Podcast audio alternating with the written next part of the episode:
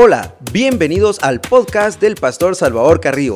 Es nuestro deseo que este mensaje te llene de fe y no pierdas la esperanza en Dios. Toma nota y compártelo con tus amigos.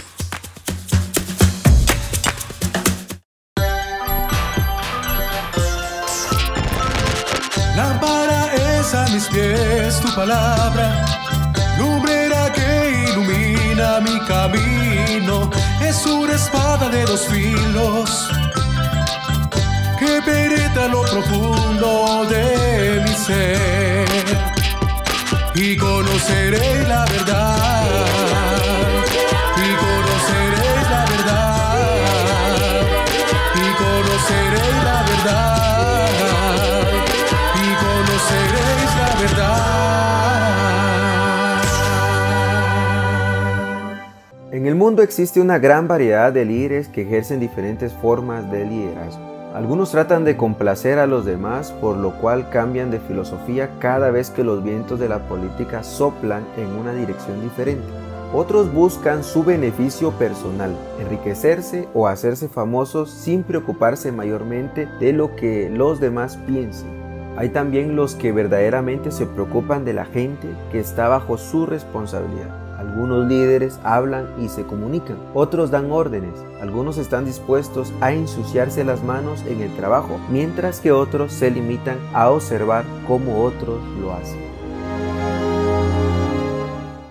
Hola, Dios les bendiga, bienvenidos a la cuarta temporada titulado El corazón del pastor. En el primer episodio nos dimos cuenta acerca de las decisiones correctas, más dificultades, más el tiempo, se va formando el carácter de cada uno de nosotros. En estos momentos vamos a ver el líder y el servicio. Contamos con un invitado muy especial, nos acompaña el pastor Abraham Enríquez. Amén, gozo poder nuevamente continuar con este precioso tema, el corazón del pastor, esperando que cada uno de estos puntos sea de mucha bendición, de fortaleza y de instrucción para cada uno de nosotros que amamos el servir a Dios. Vamos a ver el liderazgo pastor en el mundo. Está preocupado más por la posición. Por ejemplo, en San Lucas capítulo 22, versículo 24 al 27, dice la palabra de Dios, hubo también entre ellos una disputa sobre quién de ellos sería el mayor. Pero él les dijo, los reyes de las naciones se enseñorean de ellas, y los que sobre ellas tienen autoridad son llamados bienhechores. Mas no así vosotros, sino sea el mayor entre vosotros como el más joven, y el que dirige como el que sirve. Porque, ¿cuál es mayor? ¿El que se sienta a la mesa?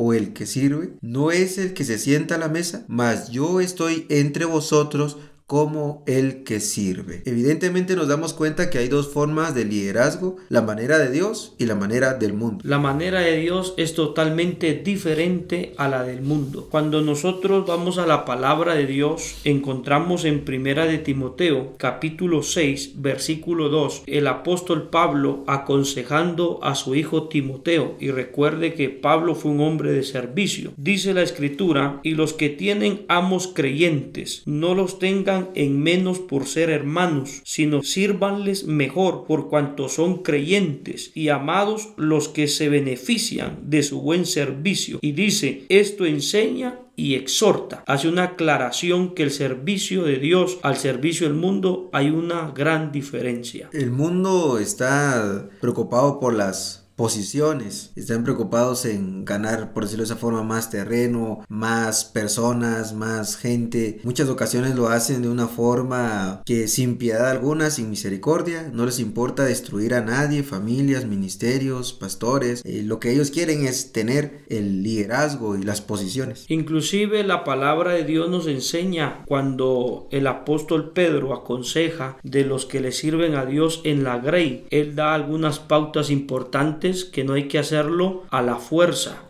ni pensando en ganancias, sino hacerlo de amor, de corazón, porque sabemos que la recompensa viene de Dios y no de los hombres. Esa es la gran diferencia que cuando uno le sirve al mundo o sirve en el mundo, uno tiene una recompensa, tiene un pago de los hombres, mientras en el servicio de Dios el que paga es el Señor. Amén. En este momento que registra San Lucas capítulo 22, los discípulos estaban debatiendo sobre cuál de ellos era el más importante. Tremendo. lo querían llevar a la, a- al núcleo del ministerio del Señor y ellos estaban debatiendo quién iba a ser el más importante, quién es el que se iba a sentar con el Señor a la par, a la destra. Incluso una de las mamás de, de los discípulos también intercede por ellos. Prácticamente estaban preocupados en cuanto a quién se sentaría en los asientos ambiciosos y dominaría una nueva administración cuando el Señor no, no iba a estar, ¿verdad? Exacto. En primera de Pedro capítulo 5 versículo 2 dice, apacentad la grey de Dios que está entre vosotros, cuidando de ella. Dice, no por fuerza,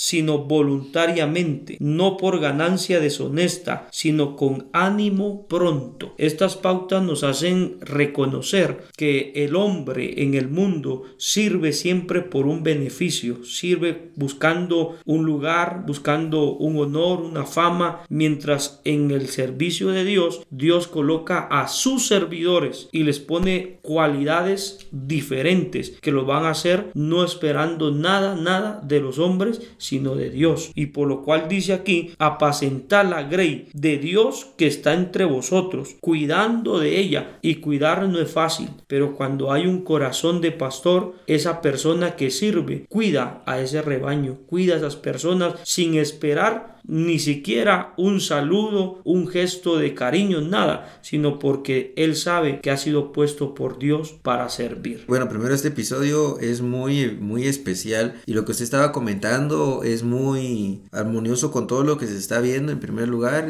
y, uno se da cuenta cómo Dios es el que tiene todo el control y su palabra también es muy evidente en decir que nosotros los que servimos en el área ministerial sirvamos con gozo, con alegría, que nosotros pues podamos estar no dependiendo incluso de, de la gente, del pueblo, sino una total dependencia de Dios. Eh, en este caso los, los discípulos, cada uno quería convencer a los demás que él era el más digno de ejercer la, la vicepresidencia del gabinete real y es tan evidente de que se preocupaban más por la posición y no por el área ministerial de la restauración, de poder ayudar a la gente, no importar qué era lo que pasaba, si estaba lloviendo, si, bueno, había momentos buenos y malos, pero el propósito de Dios es de que nosotros sirvamos y que, que no nos debería de importar la posición, pero es evidente también en otros casos que les fascina las posiciones de este mundo y que quieren aplicarlo también dentro de la, de la iglesia. Yo creo que en este ejemplo podemos ver eh, la gran diferencia. El mismo Señor dijo, el que quiere ser mayor que todos, tiene que ser el servidor. Entonces, dentro del servicio de Dios, el grande es el que sirve. Y eso es lo que muchas veces a la gente no le gusta porque el servicio, la palabra lo toma como una virtud, como un don que se tiene que cultivar en la vida de la persona, pero lamentablemente en las características del ser humano muchas veces esa virtud falta. A la gente le gusta ser servida. Son pocos los que aman el servir. Por eso cuando una persona tiene esa cualidad se hace diferente a las demás porque esa virtud resalta. Cuando alguien tiene ese deseo de servir y no ser servido. El mismo Señor Jesucristo dijo que Él no había venido a que le sirvieran, sino que Él vino a servir. Y lo demostró en varios ejemplos que nos hace notar que la vida del servicio en el camino de Dios es diferente al servicio del mundo. Es muy, muy, muy cierto.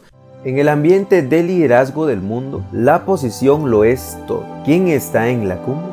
¿Quién es el más importante? ¿Quién es el que da las órdenes a los demás? ¿Quién es el número uno y quién es el número dos?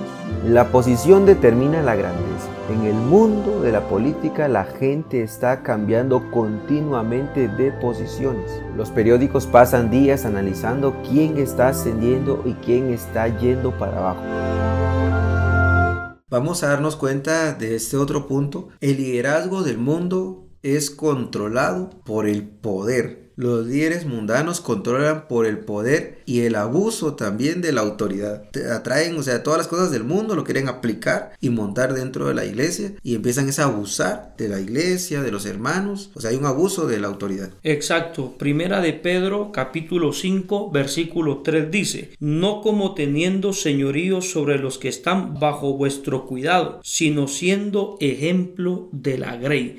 Eso habla del abuso muchas veces de la autoridad. Recordemos que dentro de la autoridad podemos reconocer que la única autoridad absoluta es la de Dios. El hombre posee una autoridad limitada, o sea que tiene un cierto límite hasta dónde. Inclusive Dios también exhorta a que no se abuse de esa autoridad que Dios le brinda a la persona. Bueno, en este caso las personas que abusan de la autoridad, ellos disfrutan de su liderazgo porque les da poder. Entendemos que el liderazgo es para nosotros servir, ¿verdad? Que tenemos que estar siempre esa, al frente, pero cuando hay un abuso de autoridad, la persona pues manda, hagan, realicen, vendan, construyan, hagan todo eso, pero nunca está al frente. O sea, eso es un abuso de, autoridad, explota a los hermanos. Lo que sucede es que cuando se le da una, podríamos decir, una falsa equivoca, una falsa interpretación a la autoridad. Recordemos que autoridad es poder, el dominio, pero no es,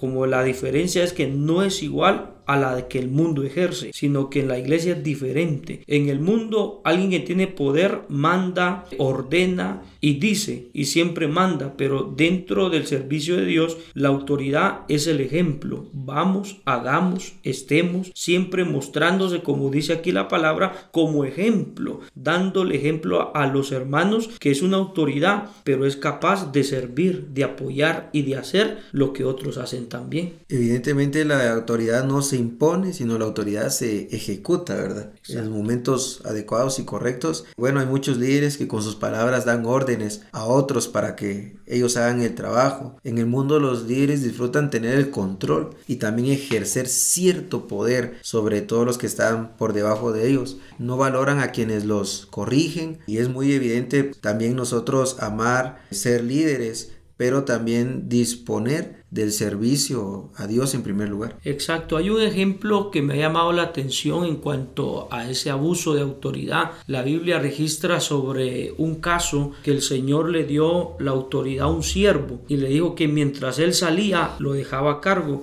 pero dice que cuando él tomó esa autoridad comenzó a golpear, a abusar de sus consiervos, a maltratarlos y comenzó a, a abusar de esa autoridad y cuando vino el Señor se dio cuenta que él había hecho alianza con los borrachos y había discriminado a aquellos que eran sus consiervos. Entonces ahí miramos un ejemplo que el corazón del hombre, cuando no tiene claro qué es el servicio en el camino de Dios, es cuando cae en esos problemas de abusar, porque desconoce que en el camino de Dios Dios nos pone, eh, pongámoslo así, como líderes, como pastores, con, con autoridad, pero no es para enseñorearnos con esa autoridad, sino para que nosotros podamos ayudar y dirigir a la gente al camino correcto y que ellos aprendan que no importa el lugar hasta donde uno esté bajo autoridad, que uno puede servirle a Dios. Y Dios siempre va a respaldar a una persona que está siempre bajo autoridad, ¿cierto? Exacto. Que siempre se somete a sus líderes, que están sobre él. Todo lo que vaya a hacer esa persona va a ser bendecido y respaldado de parte de Dios. Pero hay muchos líderes que aman ser líderes porque disponen de poder. Y esta gente, hablando siempre del abuso de la autoridad, harán cualquier cosa por alcanzar las posiciones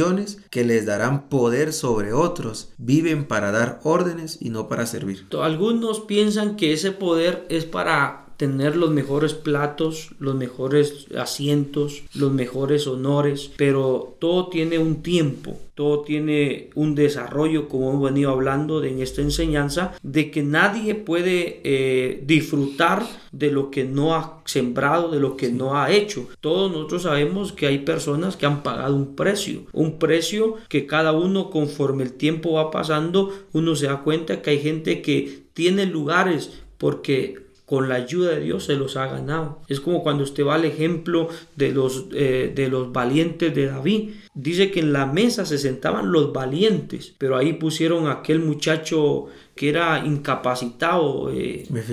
Exacto. Y dice que lo pusieron ahí en esa mesa. Solo póngase usted a imaginar cuando se sentaban los valientes de David a contar esas batallas, cómo ganaban, cómo peleaban. ¿Qué decía este muchacho? ¿Cuál era su experiencia? Él se sentía ahí. Ahí sí que él decía, este lugar lo tengo por misericordia, Por porque realmente ese lugar era para los valientes, que habían ganado, se habían ganado ese plato, se habían ganado esa silla. Wow. Entonces, cuando uno se pone en esa situación, uno está en esa mesa y no es inmerecedor, pero Dios se lo da conforme uno va creciendo y sirviendo y el tiempo le va marcando a usted en su vida todo el proceso que usted ha tenido. Entonces, hay gente que se ha ganado esos puestos, pero gracias a Dios por la humildad de esa gente que se ha mantenido reconociendo que toda gloria y honra es para el Señor. Y esto es muy, muy especial, pastor, lo que usted está comentando, porque hay muchos de que recién están ingresando, por ejemplo, a las filas ministeriales, o en el peor de los casos es nombrado como un colaborador o un, o un líder de la iglesia, pero de una ya quiere los puestos de honor, los puestos honrosos, y lo que usted comentaba, que eso es a base de tiempo, a base del trabajo, a base del esfuerzo, el sacrificio que cada uno de nosotros realizamos, y en su momento, definitivamente Dios lo, lo recompensa a uno. Exacto. Dios ha sido bueno con cada uno de aquellos que ha mantenido esa postura de humildad y de sencillez ante Él. Pero, sin embargo, yo creo que esta es una oportunidad para todos nosotros de reflexionar también y darnos cuenta que todo lo ha hecho Dios. Nosotros solamente somos colaboradores, administradores de lo que Dios ha puesto en nuestras manos. Y por lo cual hay que servirle con amor y con sinceridad. Existen dos formas de liderazgo, la manera de Dios y la manera del mundo. Obviamente, Dios quiere que nosotros como sus discípulos sigamos la manera de Él y no la manera del mundo, porque cualquiera piensa que puede ser jefe. Vamos a ver esta otra parte. El liderazgo del mundo se consume con prestigios. El ser líder en el mundo conlleva beneficios y también privilegios, lo que hablábamos hace un momento. Se consiguen los mejores asientos, se conducen los mejores automóviles y se recibe el plato más abundante en los banquetes. Ser líder da prestigio. Los títulos son una señal de renombre. A menudo las personas que ostentan liderazgo son muy celosas con proteger sus títulos. Mientras más grande el título, mejor para ellos. Infla el ego de cualquier persona. Es bastante importante considerar que el liderazgo hay que tener una suma importancia porque es Dios el que lo levanta uno y puede que entre más alto y, y de pronto se, se infla con el ego, con el orgullo, va a ser muy dura la caída. Exacto. Hay un ejemplo que me siempre me ha agradado cuando lo estudio, lo leo en la palabra, que está en el Evangelio de San Lucas, capítulo 14, versículo 10. Dice, mas cuando fueres convidado, ve y siéntate en el último lugar, para que cuando venga el que te convidó, te diga, amigo, sube más arriba, entonces tendrás gloria delante de los que se sientan contigo a la mesa. Gloria a Dios. Entonces, ese es el problema de algunos, que el prestigio siempre se quiere buscar los primeros lugares, buscar todo ese honor, pero muchas veces eh, el hombre se descuida que, y piensa que con eso va a tener todo, pero realmente cuando Dios levanta a una persona, no hace falta que usted esté hasta la última fila, esté hasta escondido, no sé hasta dónde pueda estar usted olvidado de la gente, pero cuando Dios levanta a una persona, no importa en dónde esté. De ahí Dios lo saca. De ahí Dios levanta la cabeza de esa persona. Mientras muchos están la palabra o ese tema consumiendo por alcanzar un lugar, por hasta eh, llenándose de envidia, de celo, de resentimiento, de tantas cosas, por querer tener ese lugar. Mientras aquel que entiende que es Dios el que levanta en el servicio, está tranquilo en la última fila, esperando el momento y el tiempo de Dios. Porque eso es muy importante todos aquellos que sirven a Dios tendrán un tiempo. Cuando Dios los sacará a luz. Es lo mismo que pasó con David. David fue casi olvidado por su familia. Ya cuando habían pasado hasta el último hijo de Isaí, preguntó Samuel, si no, no hubieran dicho nada. Oye, ¿tienes otro hijo? Ah, sí, está el menor, está allá con las ovejas. Y Samuel dijo, no nos sentaremos hasta que él venga. Desde ahí comenzó a darle ya un lugar a David, el menospreciado de la familia. Y cuando llegó, era lo olvidado, pero Dios lo sacó detrás de las ovejas. Y él lo reconoció, que Dios lo había sacado detrás de las ovejas. Allá en el olvido, cuando estaba en la última fila, mientras todos sus hermanos estaban en la primera, fueron sacados de ahí y puesto David. Entonces ahí es donde miramos que el servicio a Dios es diferente. Cuando Dios levanta a una persona, Dios es el que la saca de cualquier lugar. Y Él va a hacer que surja, ¿verdad? Ese, ese, liderazgo. A veces esperamos mucho de un perdedor que está en la parte del frente, está en la parte de arriba, pero llegó allí destruyendo a todo mundo, se consumió en el prestigio, como vulgarmente muchas veces se dice, llegó ahí por cuello y, y el liderazgo es fatal, no es lo correcto.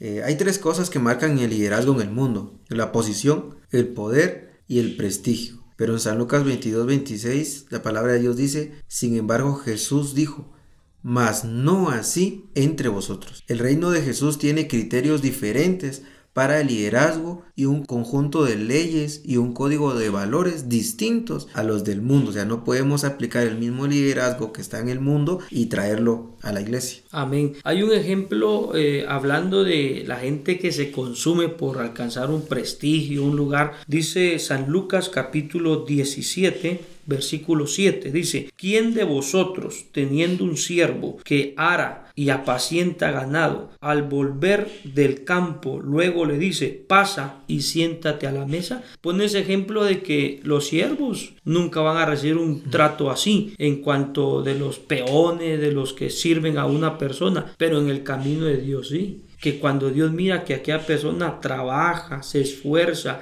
y hace las cosas correctamente, ahí está diciendo. ¿Quién dice de vosotros le dice a su siervo, venga y siéntese aquí, coma, yo le voy a servir, viene a trabajar? Nadie, pero en Dios sí. Sí. Dios sí recompensa. Entonces el servicio a Dios es Dios el que va a pagar a su tiempo a cada uno de nosotros. Por eso no tenemos que estar corriendo preocupados, me van a quitar mi lugar, voy a perder esto. No, no. Dios es el que da Dios es el que quita. Es muy cierto, es mejor pelear en el anonimato donde tal vez nadie nos mira, tal vez donde nadie sabe, tal vez nadie sabe qué es lo que estamos pasando y, y todos los asuntos esos. Y es mejor abandonarse en las manos de Dios, que Él en su momento va a hacer que nosotros surjamos y cuando llegue ese momento nosotros estar preparados estar ya listos y dar esa talla, ¿verdad? Eh, sí, algo muy importante que viene a mi corazón es de que de la preocupación por la posición, por querer todo eso, muchas veces la envidia hace que otros también como que pisoteen a otros. Entonces muchas veces como que la persona pelea su lugar, pero el que tiene claro que el servicio a Dios es diferente, no andar afanado ni, ni, ni hablando nada, no importa quién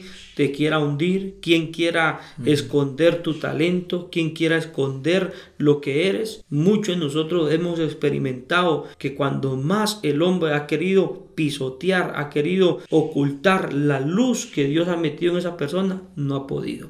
Porque Dios siempre hará que resplandezca esa persona. A pesar de la envidia, los celos, todo lo que quieran hacer aquella gente que no entiende el verdadero servicio a Dios.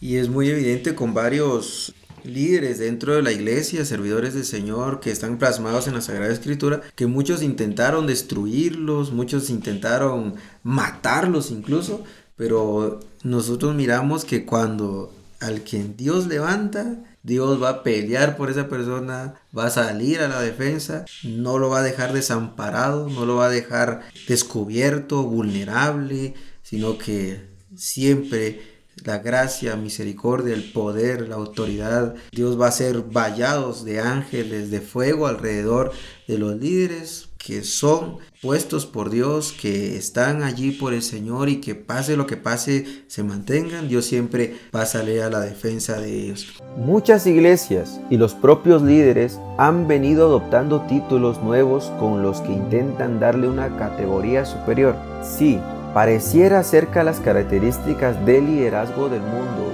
y que Jesús condena se dan con más frecuencia hoy que antes en la vida en nuestras iglesias. ¿Existe este fenómeno en su propio liderazgo? ¿Son estas características evidentes en el mundo de los negocios, de las artes y entre el liderazgo educacional? Deje que las palabras de Jesús se entronicen en tu corazón, mas no así a vosotros.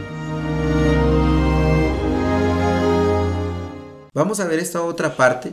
El liderazgo cristiano no está preocupado por el factor edad. Amén. Jesús, después de dejar claro que no quiere que sus líderes sean como los del mundo, Jesús da una descripción positiva de cómo deberían ser. Los líderes africanos son como los leones viejos que matan a los jóvenes para proteger su supremacía. Miren los líderes africanos lo que hacen. Pero ¿qué dijo Jesús? Si no sea el mayor entre vosotros como el más joven. San Lucas 22, 26. Jesús ve las cosas desde la perspectiva contraria a cómo la vemos nosotros. Muchas veces se discrimina, por ejemplo, es joven, el hermano tiene Tal vez es muy novato, falta experiencia, tal vez no va a poder dar la talla, pero cuando el Señor llama hay muchos jóvenes que sobresalieron en las Sagradas Escrituras y puestos por Dios fueron vasos útiles y muy útiles en las manos del Señor. Exacto. Dentro de este punto, yo creo que la edad en el, en el servicio a Dios tiene muchas cosas. Por ejemplo, cuando uno ha tenido esa experiencia de empezar joven, que Dios nos dio la oportunidad de empezar a una edad, podríamos decirlo, la juventud. Mucha gente decía, ¿qué me va a enseñar este joven? ¿Qué me va a decir este joven? Teníamos esa guerra. Igual, inclusive usted va a aconsejar a una persona, ¿y usted qué me va a enseñar si no tiene hijos? Si usted no sabe qué. Siempre había esa guerra, pero muchas veces se le olvida a la gente que de un joven puede venir una palabra de Dios para ayudarlo, para orientarlo. Tal vez no está capacitado en el sentido ya de la práctica, de qué lidiar con, con los hijos, que estar bajo eso, pero por algo Dios lo puso ahí. Entonces, algo que me llama la atención acá es lo que dice el Salmos 138, versículo 8. Dice, Jehová cumplirá su propósito en mí. Tu misericordia, oh Jehová, es para siempre. Y dice, no desampares la obra de tus manos. ¿Qué es lo que quiere decir esto? Que nosotros vamos a servirle a Dios y Dios tiene un propósito determinado con uno, que ese propósito va a depender mucho de mí. ¿Por qué razón? Porque mientras yo esté bien buscando, sometido, útil al Señor, ese propósito se mantendrá. Eso es lo bueno, no es como en el mundo. En el mundo exprimen a la persona y ya cuando llegan a una cierta edad lo desechan. En este camino no. Nosotros seremos útiles mientras estemos en las manos de Dios. no importa la edad. La Biblia dice, aún en la vejez estarán verdes y vigorosos. Mientras que en el mundo no, mire cuando piden empleados en cierta fábrica, ponen una cierta edad. Necesitamos gente de cierta edad a cierta edad. Ya menosprecian a gente, hablemoslo de 45 a 60, 70 años, diciendo, ellos ya no sirven, ellos ya no pueden. Necesitamos jóvenes, pero ese es en el ámbito humano del mundo. Dentro del camino de Dios no es así. Hay gente que le sirvió a Dios hasta el último suspiro de su vida y fueron de bendición para el pueblo de Dios. Evidentemente la veteranía, la experiencia, no tiene sustituto alguno. Pero cuando nosotros eh, estamos iniciando y comenzando, definitivamente dentro del liderazgo el Señor no está como preocupado, por decirlo de esa forma, en el factor edad. Antes bien da un respaldo especial e importante con, con los jóvenes que quieran servir. Jesús ordena a los líderes que sean como el más joven. Esto implica que hay que armarse de humildad y ponerse en la posición más baja. Los discípulos creían que la grandeza estaba conectada con la posición, el poder y el prestigio, pero Jesús enseñó que en cambio la grandeza tiene sus raíces en nuestro carácter. Entre más humilde, sin darse cuenta, más grande es la persona. Exacto. E, ese punto está muy, muy bonito por la razón de que si lo aplicamos de esa manera, yo creo que cuando uno empieza, uno empieza con virtudes muy, muy importantes. Puede ser vicial, humilde, muy dispuesto a muchas cosas. Pero conforme la persona va escalando, si no tiene el cuidado, puede ir perdiendo eso. Entonces antes estaba dispuesto a servir, ahora ya no, ahora dice ya no. Cuando antes decía, está bien, corría, ahora ya no, no puedo. ¿Por qué razón? Porque cambia la persona, pero cuando uno mira esos puntos que usted está tocando, uno reflexiona. ¿Por qué razón? Porque uno tiene que mantenerse como que uno fuera nuevo, uno fuera una persona que está empezando para no darle lugar a esos detalles diciendo ya eh, eh, el tiempo, ya tengo tanto tiempo, ya, ya sé esto, sé lo otro. Es como aquellos que dicen, a ah, usted no me puede enseñar porque yo tengo tantos años más que usted, yo he aprendido, he leído más la Biblia más que usted y comienza la gente a hablar, pero muchas veces no es tanto cuánto usted ha caminado en el sentido, sino cuánto usted puede reconocer su condición prácticamente como reconocer de dónde, de dónde uno empezó. Exacto. Uno comenzó que uno no se le olviden estos, esos principios. ¿Recuerda los argumentos de los discípulos sobre cuál era el más grande? Jesús nos llama a no preocuparnos en ese detalle que nadie se dedique a pensar si es o no el jefe de tal o cual comité, o si el presidente de los diáconos o el pastor. Usted es un hermano o hermana en Cristo. Cuando se empieza a preocupar por las cuestiones de poder y posición es porque ha perdido de vista el concepto de liderazgo cristiano. Respecto de nombres y títulos, Jesús tuvo algunas palabras bastante duras. Pero vosotros no queráis que os llamen rabí, porque uno es vuestro maestro, el Cristo, y todos vosotros sois hermanos. Y no llaméis Padre a nadie en la tierra, porque uno es vuestro Padre, el que está en los cielos. Ni seáis llamados maestro, porque uno es vuestro Maestro, el Cristo. El que es mayor de vosotros, sea vuestro siervo, porque el que se enaltece será humillado, y el que se humilla será enaltecido. San Mateo capítulo 23, versículo 8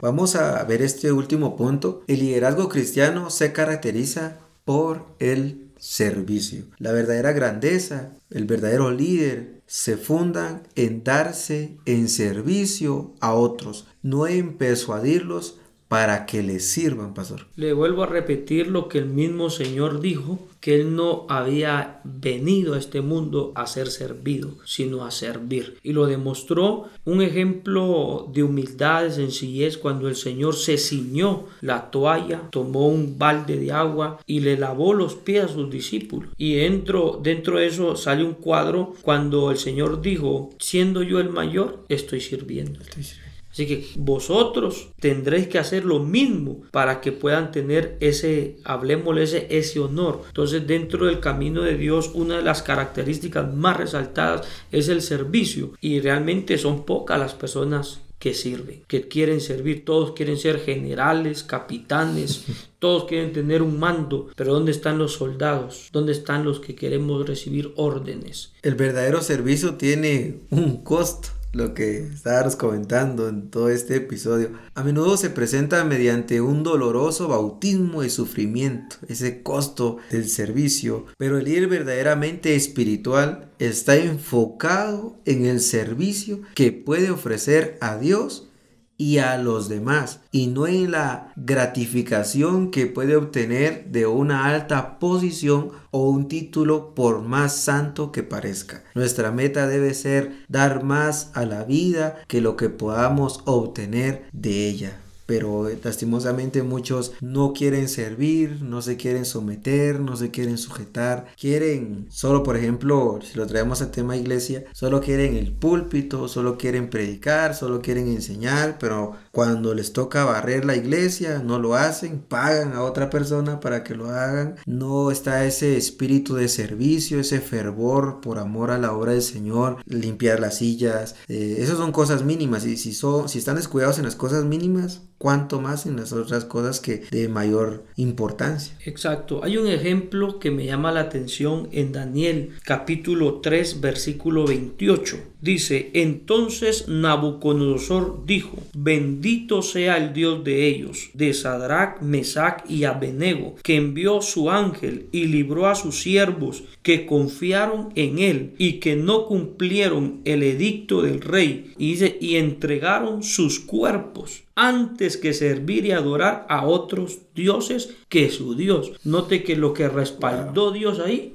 fue el servicio, la dedicación que ese, es, estos muchachos le demostraron a Dios. Entonces es diferente. La gente que, que, no le sirve a Dios siempre tiene pero. Ay, es que muy duro. Ay, es que muy sol. Ay, es que no puedo. Pero aquella gente que sabe que el servicio a Dios no importa quemarse bajo el sol, no importa quemarse las uñas, no importa si hay que caminar, si hay que desvelarse. Todos esos factores son importantes. Hay gente que ahora no quiere ni siquiera desvelarse ni una hora por el servicio a Dios. Sí. Pero para el mundo, uy, se desvela. Para ver el pecado pasan horas y horas. Pero por eso es de que el Señor aquí, usted mira que Nabucodonosor exaltó a Dios por esos muchachos por el servicio. Ellos estuvieron dispuestos a entregar sus propios cuerpos en servicio a Dios antes que servirle a otros dioses. Incluso en San Juan menciona la palabra de Dios, los hombres vean vuestras buenas obras y glorifiquen a vuestro Padre, también por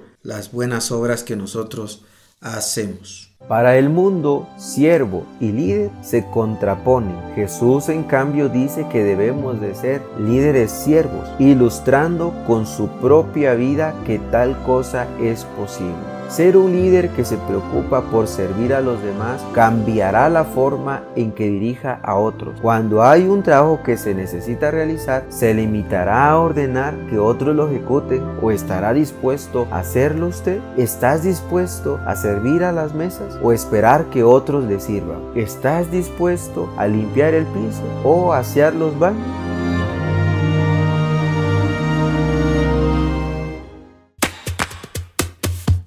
Muchas gracias por escuchar este mensaje. Te recordamos que puedes compartir con tus amigos para que ellos también sean bendecidos.